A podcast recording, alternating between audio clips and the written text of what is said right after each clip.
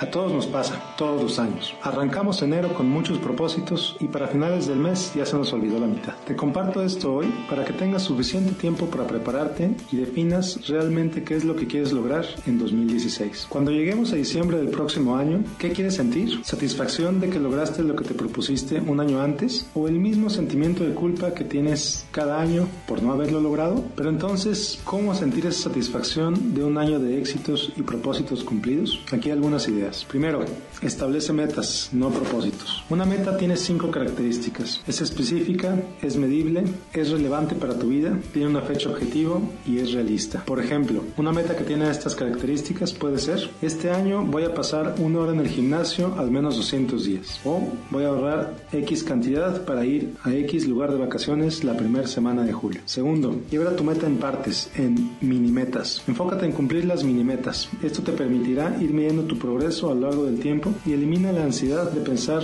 en la montaña de la meta principal. Por ejemplo, querer bajar 20 kilos en un año puede sonar casi imposible, pero cuando te das cuenta de que en realidad es un poco más de kilo y medio al mes, suena mucho más razonable. Tercero, crea una forma visible de medir tu progreso. Una meta que no se mide es una meta que no se cumple. Número 4. Alinea tus prioridades al mismo tiempo que alineas tus acciones con tus metas. Esto es donde muchos fallamos. Cuando una meta es verdaderamente importante para nosotros, entonces hacemos hasta lo que pareciera imposible para cumplirlas. Si tu meta es ahorrar, entonces necesitarás dejar de gastar en cosas innecesarias y o tendrás que ganar más. ¿Estás listo o lista para hacer el esfuerzo adicional que se requiere? Quinto, rodéate de gente que busca lo mismo que tú. Es muy difícil ahorrar cuando tienes amigos gastalones. Es muy difícil bajar de peso cuando a tus amistades no les interesa hacerlo. Sexto, crea un sistema de recompensas. Define desde ahora cómo te vas a premiar cuando logras cada una de tus mini metas. Y por último, evita los productos milagro. El esfuerzo, el trabajo, la y la dedicación no tienen sustitutos. Aquellos productos que prometen bajar de peso en cuestión de días o que prometen la vida de millonario con solo unos minutos al día, enriquecen solo a aquellos que los venden. No te dejes engañar. Deseo que 2016 sea un año de metas cumplidas y te quiero ayudar a hacerlo. Ingresa a facebook.com diagonal Miguel Gómez Consejero